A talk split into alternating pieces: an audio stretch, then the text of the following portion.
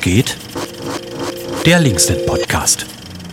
Ja, herzlich willkommen zur ähm, ersten Podcast-Ausgabe in diesem Jahr von Linksnet Was geht. Ich habe heute hier den Marco Böhme. Hi Marco. Guten Tag, hallo. Marco will uns heute was über Lützerath erzählen. Heute habe ich im ND gelesen, 1,5 Grad Ziel vor der Räumung.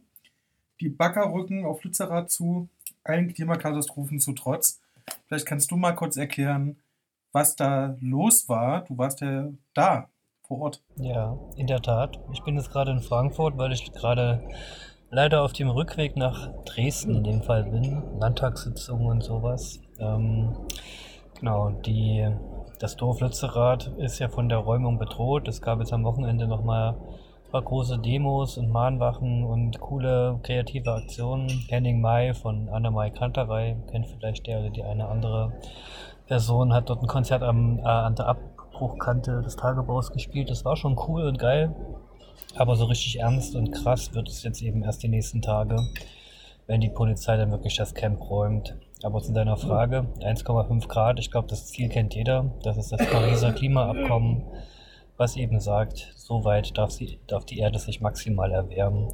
Alles darüber hinaus führt zu Kippmomenten, also Folgeerwärmung, wenn zum Beispiel in Sibirien der Permafrostboden auftaucht, auftaut oder im Nord- und Südpol die Gletscher, äh, die Eisschollen weg sind oder die Gletscher in den Bergen weg sind, also keine weiße Fläche mehr in großen Gebieten, großen Gebieten vorhanden ist, führt das eben zu weiteren Erwärmungen, automatischen Erwärmungen.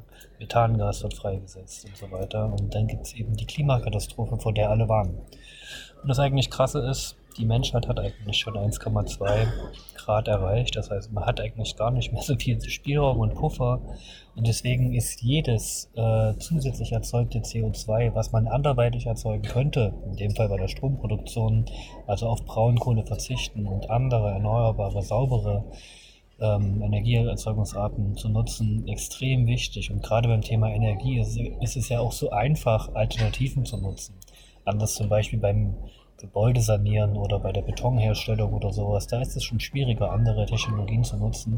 Aber das Einfachste und Simpelste, dass die Menschheit und das Industrienationen wie Deutschland das nicht nutzen und auf Braunkohle weitersetzen und auch eine grüne Bundesregierung das zulässt, das ist eigentlich katastrophal. Und genau dagegen wehren sich die Menschen in Lützerath, das ist ein kleines Dorf in NRW am Tagebau Garzweiler, was faktisch eines der letzten Dörfer ist, was vom Tagebau bedroht ist und jetzt womöglich auch geräumt wird oder zumindest wird es die Polizei versuchen zu räumen. Ich glaube ja nicht dran, dass es klappt, wenn ich mir die Leute dazu angucke und auch das Dorf angucke.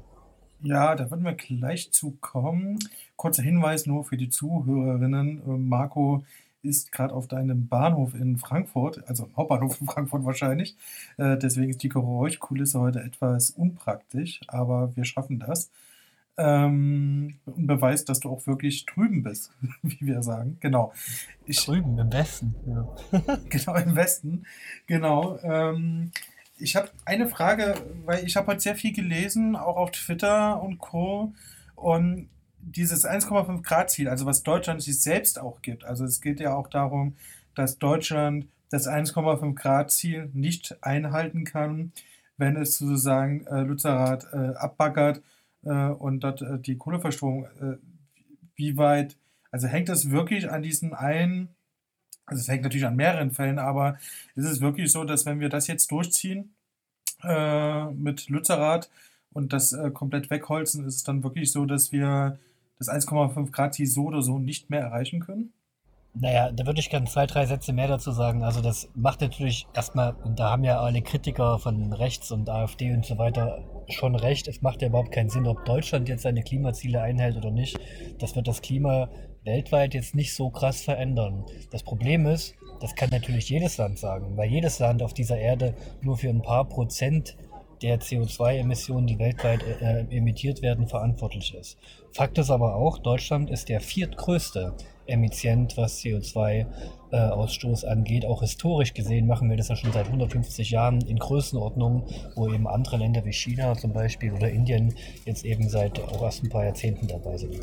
Ähm, insofern könnte jedes Land der Welt sagen, unser Anteil macht überhaupt nichts aus und ist gar nicht so schlimm. Und die 1,5 Grad sind ja auch kein deutsches Ziel, sondern ein Ziel, was sich weltweit die, Welt, die Weltgemeinschaft gegeben hat im äh, Pariser Klimaabkommen, dass das nicht überschritten werden darf. Insofern hat natürlich dann jedes Land seine eigenen Gesetze dazu, zu diesem Abkommen. Und es gibt in Deutschland ein Kohleausstiegsgesetz. Das hat ja Fridays for Future und Ende Gelände bei der letzten Bundestagswahl sogar der CDU-Regierung ähm, übergeholfen, dass die das umsetzt. Dass es also einen Kohleausstieg in Deutschland gibt, ist schon eine historische, coole Sache. Aber dass ähm, äh, das eben erst im Jahr 2038 ist, ist natürlich viel zu spät. Ich glaube, das wissen auch alle. Insofern ist ein vorgezogener oder wie ich sage, logischer Kohleausstieg bis spätestens 2030 ähm, wird auf jeden Fall kommen. Und jetzt hat ja, hat ja die grüne Bundesregierung und auch die grüne Landesregierung in NRW oder Teillandesregierung gesagt, okay, wenn bis 2030, dann darf RWE aber wenigstens noch Lützerath abbaggern. Und Lützerath ist eben ein Dorf, was direkt an der Abbruchkante ist und deswegen für den Betreiber RWE, der Milliarden Gewinne jedes Jahr macht als Energiekonzern, auch mit Kohleverstromung, ähm, ähm, es ist einfach logistisch einfacher, dieses Dorf, was direkt an der Kante liegt, abzubaggern, als zum Beispiel jetzt andere Abbaufelder, die eh schon auch offen sind und offengelegt sind, äh, wo aber die Kohlekonzentration nicht so hoch ist, als dort jetzt äh, weiter zu baggern. Das heißt, es ist einfach logistisch attraktiver für den Kohlekonzern, genau dort zu baggern. Ähm, insofern würde ich jetzt nicht sagen, dass es automatisch so ist, nur weil Lützerath abgebaggert wird, jetzt die 1,5 Grad nicht eingehalten werden können, sondern es geht ja generell um die Kohlemenge, die abgebaut wird.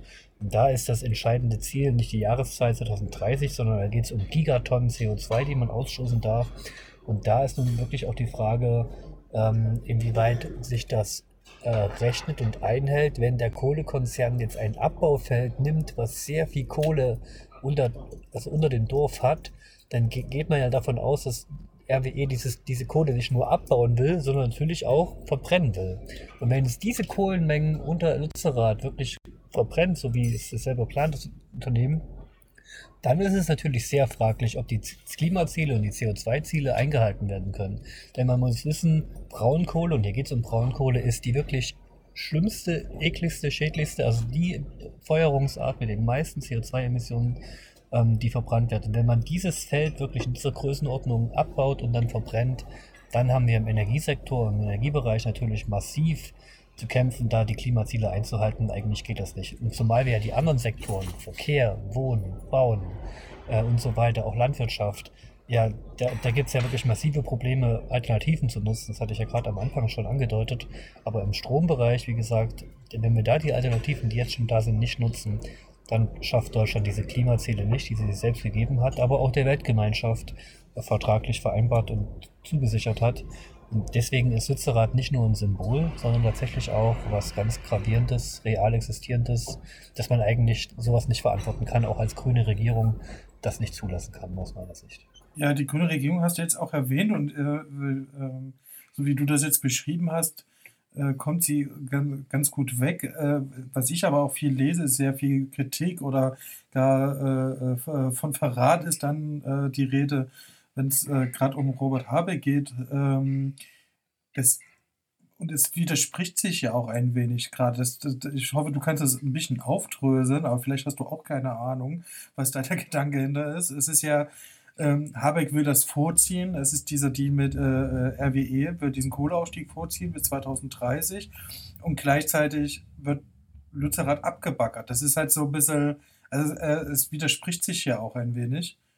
Ähm, ist es wirklich dieser rein wirtschaftliche Deal? Also ist das wirklich nur ein reiner RWE hat die Pistole auf die, äh, äh, auf die Brust gesetzt oder?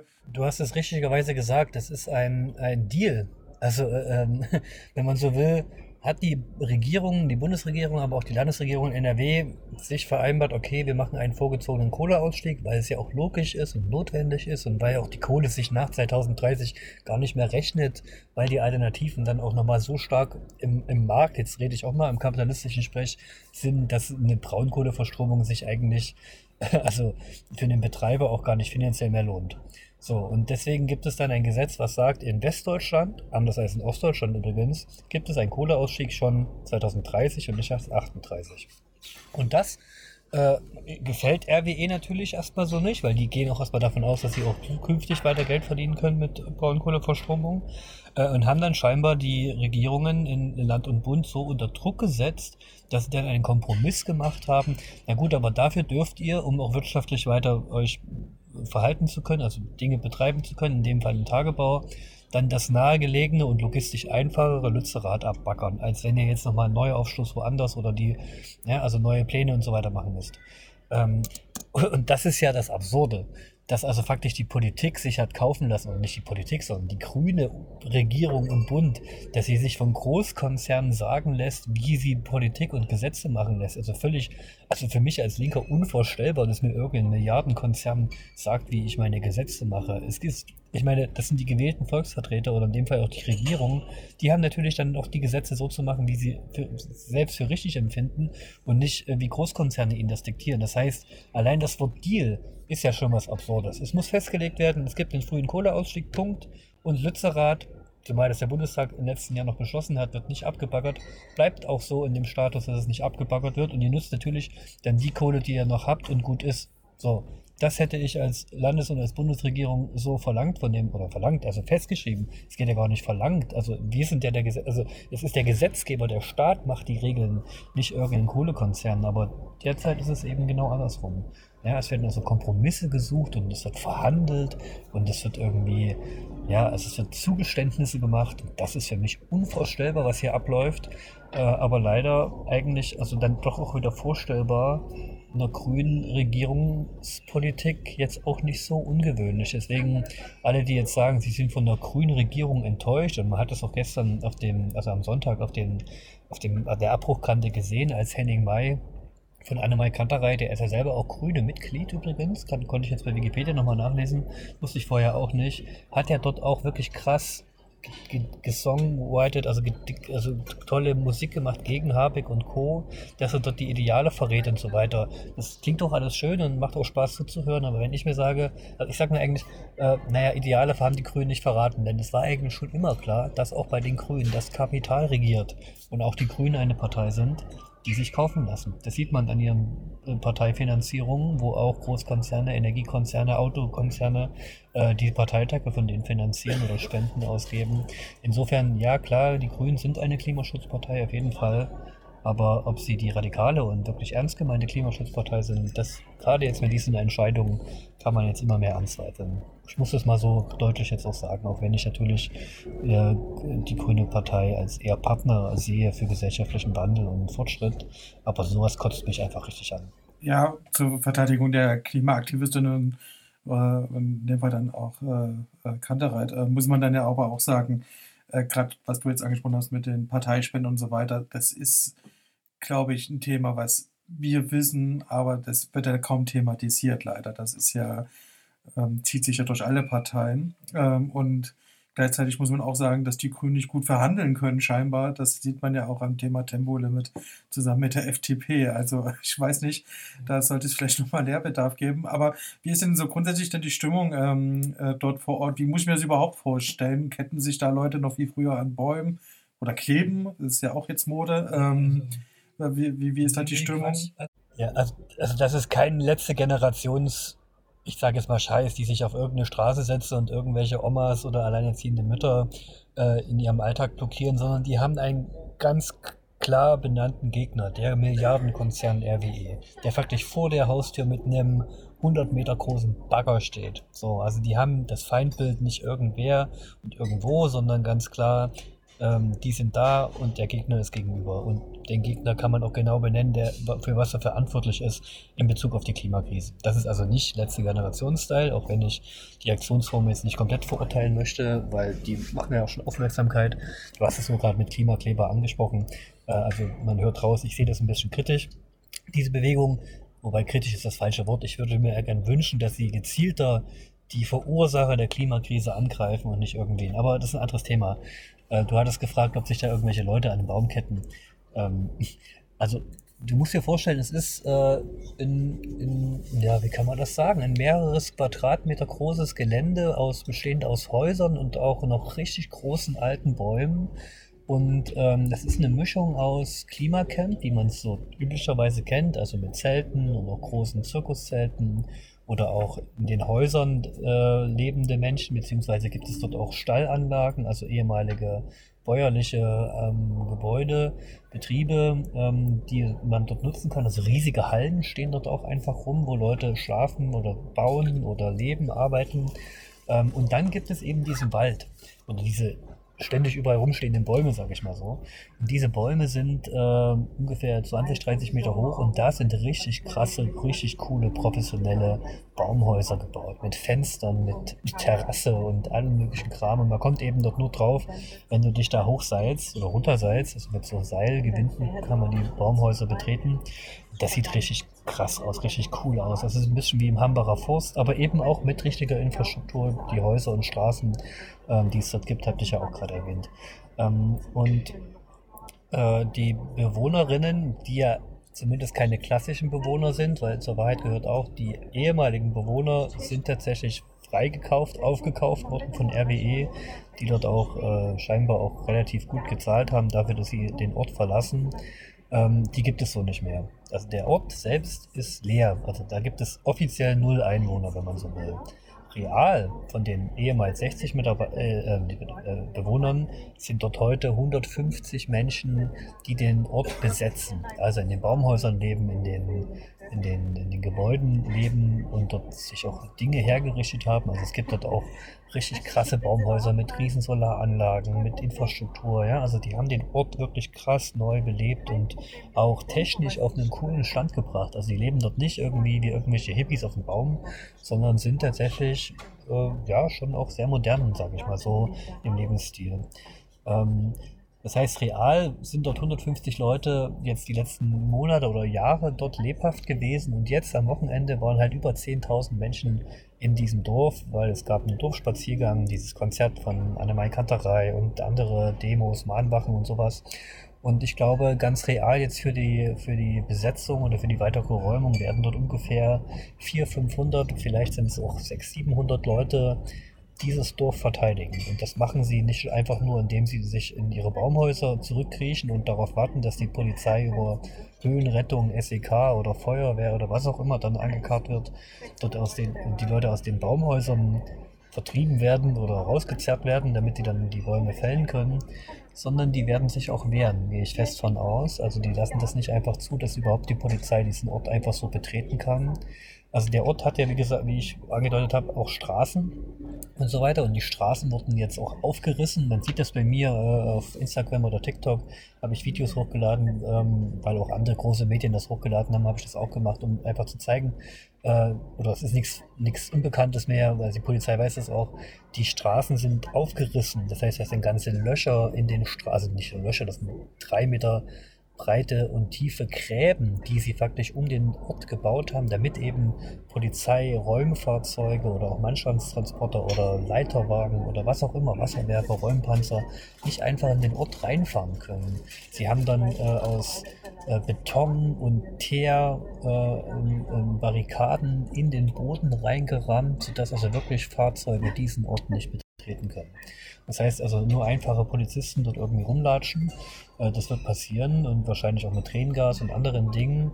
Äh, ab, ab dieser Woche, die versuchen diesen Ort zu räumen, aber wie gesagt, ich habe von 500, 600 Leuten gesprochen, ähm, die eben nicht nur irgendwo auf dem Baum sitzen, sondern sich wahrscheinlich auch aktiv werden. Also ich will jetzt nicht heraufbeschwören, dass dort äh, auch alle Leute Steine schmeißen oder irgendwie dann Polizisten auch tätlich angreifen, das, das kann ich gerade nicht einschätzen.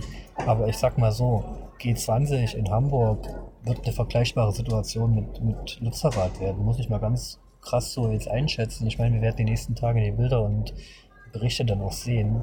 Aber was ich weiß, die Leute werden nicht freiwillig gehen, die werden sich wehren. Und das sind eben nicht nur ein paar Leute, ähm, wie im Schanzenviertel in Hamburg, sondern 500, 600 Leute, die das, diesen Ort verteidigen. Und auch jetzt gerade schon mit Mahnwachen schon vor dem Ort Lützerath, also faktisch, ähm, wie soll ich das sagen, jetzt hole ich nochmal kurz aus, also für, ich kam ja am Freitag dort an ähm, und da war faktisch Lützerath schon umstellt von der Polizei. Und am Tagebau selber, auch da ist so eine große Fläche, wo die, wo die wo RWE mit seinen Mitarbeitern und die Polizei gemeinsam praktisch die Räumung vorbereitet haben.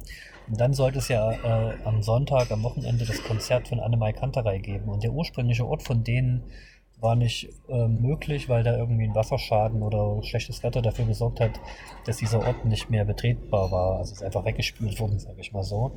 Und deswegen hat dann die Versammlungsbehörde, also nicht die Polizei, entschieden, naja, wir haben ja hier eine große Fläche, die besteht aus festem Untergrund. Dort wird jetzt das Konzert und damit die Demonstration stattfinden, weil es gibt ja ein Demonstrationsrecht in Deutschland. Das heißt, die Polizei musste den Ort räumen, den sie eigentlich vorbereitet hatte für ihre Gerätschaften und so weiter, um die Besetzung, äh, die Räumung dann vorzubereiten. Das heißt, die Polizei hat am Sonntag dann den Ort verlassen wieder, den Vorplatz des Dorfes, wenn man so will, damit dort das Konzert von Anne Mai stattfinden kann. Und als dann Anne Mai fertig war und abends dann sich auch die meisten der Besucher gegangen sind, wollte natürlich die Polizei diesen Ort wieder einnehmen. Und das haben bis heute auch die Leute gerade wieder verhindert. Das heißt, es wird nicht nur der Ort Lützerath selbst besetzt, sondern jetzt auch schon die Vorfeldinfrastruktur, wo die Polizei sich vorbereitet auf die Räumung, wird jetzt gerade in diesen Stunden auch weiterhin besetzt, damit die Polizei eben nicht mehr so einfach wieder vorrücken kann, wo sie schon mal war, sage ich mal so. Also wenn man so will, haben die Aktivisti jetzt schon einen Vorteil oder einen 1 zu 0 erzielt, ähm, wenn es um die Verteidigung Lützeraths geht, weil sie eben die Polizei jetzt schon zurückgedrängt haben durch die vielen Menschen, die jetzt am Wochenende da waren. Und nächstes Wochenende gibt es auch nochmal große äh, Demonstrationen und so weiter. Nur ist ab nächster Woche dann die Frage, ob wirklich die Polizei das zulässt, denn sie hat jetzt am Wochenende zwar das noch zugelassen, das Betretungsverbot gilt eigentlich schon, sie hat es noch nicht umgesetzt, aber ab Dienstag ähm, ist ein Betretungsverbot für den ganzen Ort ab angesagt worden und heute habe ich gehört, dass der Polizeipräsident von Aachen, der ist wohl zuständig, gesagt hat, ab Mittwoch beginnt die Räumung. Und da wird es nun also wirklich spannend die nächsten Tage und ihr werdet das sicherlich in allen Medien verfolgen können, wie das ausgeht, das Ganze. Ah, das ist ja interessant. Das habe ich jetzt gar nicht gewusst. Ich habe, meine letzte Info war Dienstag, aber gut, dass du das erzählst. Also nur kurz für die Zuhörerin, weil wir jetzt auch nicht wissen, wann es genau erscheint. Wir nehmen heute auf am heute Montag, ist Montag. Also 9. Januar, genau. Nicht, dass, wenn der Podcast veröffentlicht wird, äh, der letzte Teil schon veraltet ist. wenn, ähm, genau. Und die Leute sich wundern, warum du äh, über eine mögliche Räumung redest. Ähm, genau. Das klingt alles sehr spannend äh, und da auf jeden Fall auch viele, viele, viele solidarische Grüße. Ähm, und äh, genau, hoffen wir, dass das dann. Ich habe auch viele Leute aus, aus Sachsen oder Leipzig getroffen, die dort sind. Also nicht nur bei der einen Demo jetzt am Wochenende waren, sondern auch wirklich dort leben mittlerweile oder dort jetzt sich niedergelassen haben oder die Verteidigung mitmachen. Äh, das ist schon echt bemerkenswert, was die Leute da auf die Beine gestellt haben. Ich habe großen Respekt vor den Menschen. Ähm, ja, also ich bin echt beeindruckt auch. Und vor allem, es ist Winter, ja, darf man ja auch nicht vergessen. Ich meine, es ist jetzt noch relativ mild, aber das wird ja vielleicht nicht so bleiben. Und man darf nicht vergessen, Lützerath ist einer von zwei Orten in Deutschland und die beiden letzt bedrohten Orte, die eben vom Kohleabbau bedroht sind. In Sachsen war das ja lange Zeit Pödelwitz bei Leipzig, der Ort der ja aber dann gesetzlich, politisch tatsächlich erreicht wurde, dass er nicht geräumt werden muss. Da haben wir uns als Linke auch sehr, viel, sehr stark gemacht. Genauso wie wir uns auch stark gemacht haben für den Ort Mühlrose in der Lausitz zur Brandenburger Grenze. Dort allerdings gab es bisher noch keine Einigung mit dem Gesetz, also mit der Regierung, dass der Ort gerettet wird. Im Gegenteil, er wurde auch schon freigegeben für den Kohlekonzern LEAG, also Lausitz Energie AG, ehemals Vattenfall. Dort wird es also wahrscheinlich demnächst auch eine Räumung von Müllrose geben und mal schauen, ob das dann auch so ein großes Protestcamp wird wie jetzt hier in Lützerath. Ja, plus wenn man liest, dass Habeck auch in Sachsen einen Kohleausstieg 2030 will, kann man sich vielleicht vorstellen, dass es dann wieder so ähnliche Deals geben wird. Genau, das ist jetzt gerade eine aktuelle Debatte, die wir im Landtag führen müssen, weil natürlich Kretschmer und die ganze CDU, diese ganzen komischen Typen sagen, das geht gar nicht, das schaffen wir nicht und so weiter. Obwohl ja eigentlich klar ist, dass auch in Sachsen die Kohle ähm, sich ab 2028, 2029 einfach nicht mehr rechnet. Aber gut, die werden es dann selber sehen. Und ich finde, man sollte das eher jetzt mit einem Ausstiegsplan, wo wirklich auch ein Plan dahinter steht, wo Menschen sich dann umorientieren können, Strukturwandel gestaltet werden kann und so weiter. Ich meine, wir haben hier eine Situation, wo wir wirklich 10, 15 Jahre Zeit haben, um Menschen neue Perspektive, ganzen Regionen neue Perspektiven zu geben, während in anderen Berufszweigen oder Jobs, also ich erinnere an die Solarindustrie, die vor zehn Jahren, da sind 100.000 Jobs innerhalb eines Jahres in Deutschland vernichtet wurden oder abgebaut wurden, weil dort Gesetze geändert hatten, die was mit der Einspeisevergütung von Solarstrom hatten. Und da ist die ganze Solarbranche oder fast die ganze Solarbranche einfach nach China ausgewandert. So, also in Deutschland war mal führend im Solarmarkt. Und da hat es keinen Aufschrei gegeben, dass hier Fachkräfte ihre Jobs verlieren oder ganze Regionen, Sachsen-Anhalt vor allem, Bitterfeld und so weiter, äh, ihre Arbeitsplätze verlieren. Aber beim Kohle, bei den Kohlekumpels, in der Tat sind auch ein paar tausend Leute, die dort gut verdienen. Aber dass wir dort 15 oder 10 Jahre uns Zeit geben, die Jobs zu ersetzen, Milliarden an Strukturwandelhilfe fließt, 40 Milliarden zahlt der Bund, damit die Regionen sich dort neu erfinden können. Alles schön, alles toll. Aber dann finde ich, sollte man jetzt auch endlich mal vorangehen und äh, nicht weiter damit werben, dass wir doch noch länger Kohle verbrennen müssen und sowas. Also das, was hier die CDU abspielt, das ist einfach nur lächerlich. Auf jeden Fall. Und jetzt nochmal zum Abschluss vielleicht auch äh, mit Hoffnung, dass das natürlich jetzt auch länger bleibt. Dort kann man in irgendeiner Form die äh, Klimaaktivistinnen in Lützerath unterstützen, au außer natürlich hinfahren. Ähm, Gibt es da noch andere Möglichkeiten? Weißt du da was? Oder ist es wirklich am besten hinzufahren und dann äh, damit Ja. zu blockieren? Also hinfahren geht auf jeden Fall noch bis Dienstag, würde ich sagen. Danach wird die Polizei dort keinen mehr in dieses Gelände lassen. Also ob sie das umsetzen kann und durchsetzen kann, ist die andere Frage. Aber wer noch hinfahren will, der sollte das jetzt sofort tun und sich warm anziehen und so weiter. Aber ähm, natürlich kann man auch helfen. Und zwar gab es ja jetzt schon mehrere Demonstrationen in verschiedenen Städten Deutschland, auch in Leipzig und Dresden, wo man eben auch Solidarität darstellen kann. Und das hat ja nicht nur was Symbolisches, sondern da geht es darum, auch die grüne Bundesregierung, und ich meine, die Grünen und der grüne Wirtschafts- und Klimaminister steht ja für Klimaschutz.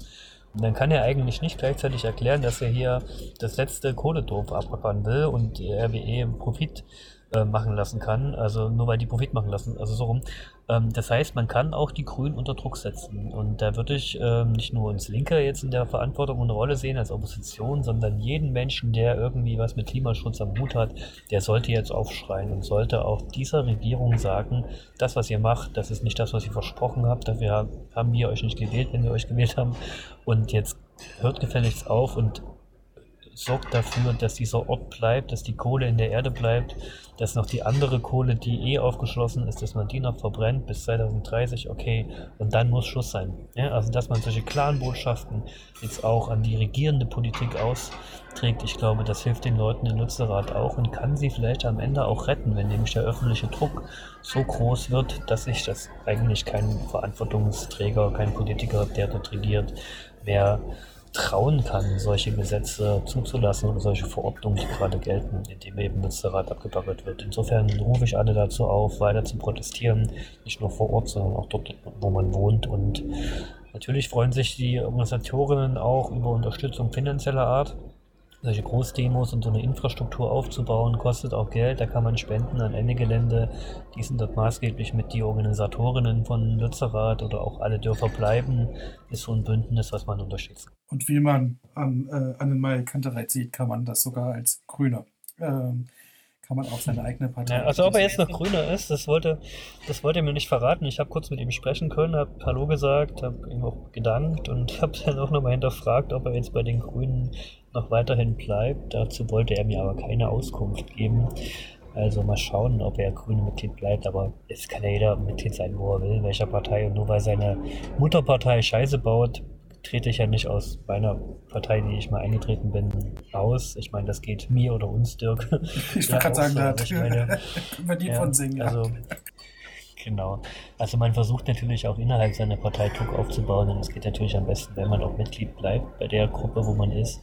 Ähm, es sei denn, es geht natürlich gar nicht mehr, das verstehe ich auch. Aber ich will damit sagen, liebe grünen Zuhörerinnen, macht Druck auf eure scheiß Bundesregierung, damit das nicht so weitergeht. Ah, das ist ja schon fast ein schönes Schlusswort. Dann danke ich dir, Marco, und wünsche dir dann noch eine gute Heimreise. Ähm, und genau, dann auch allen Zuhörern danke fürs Zuhören und bis später. Ciao, ciao.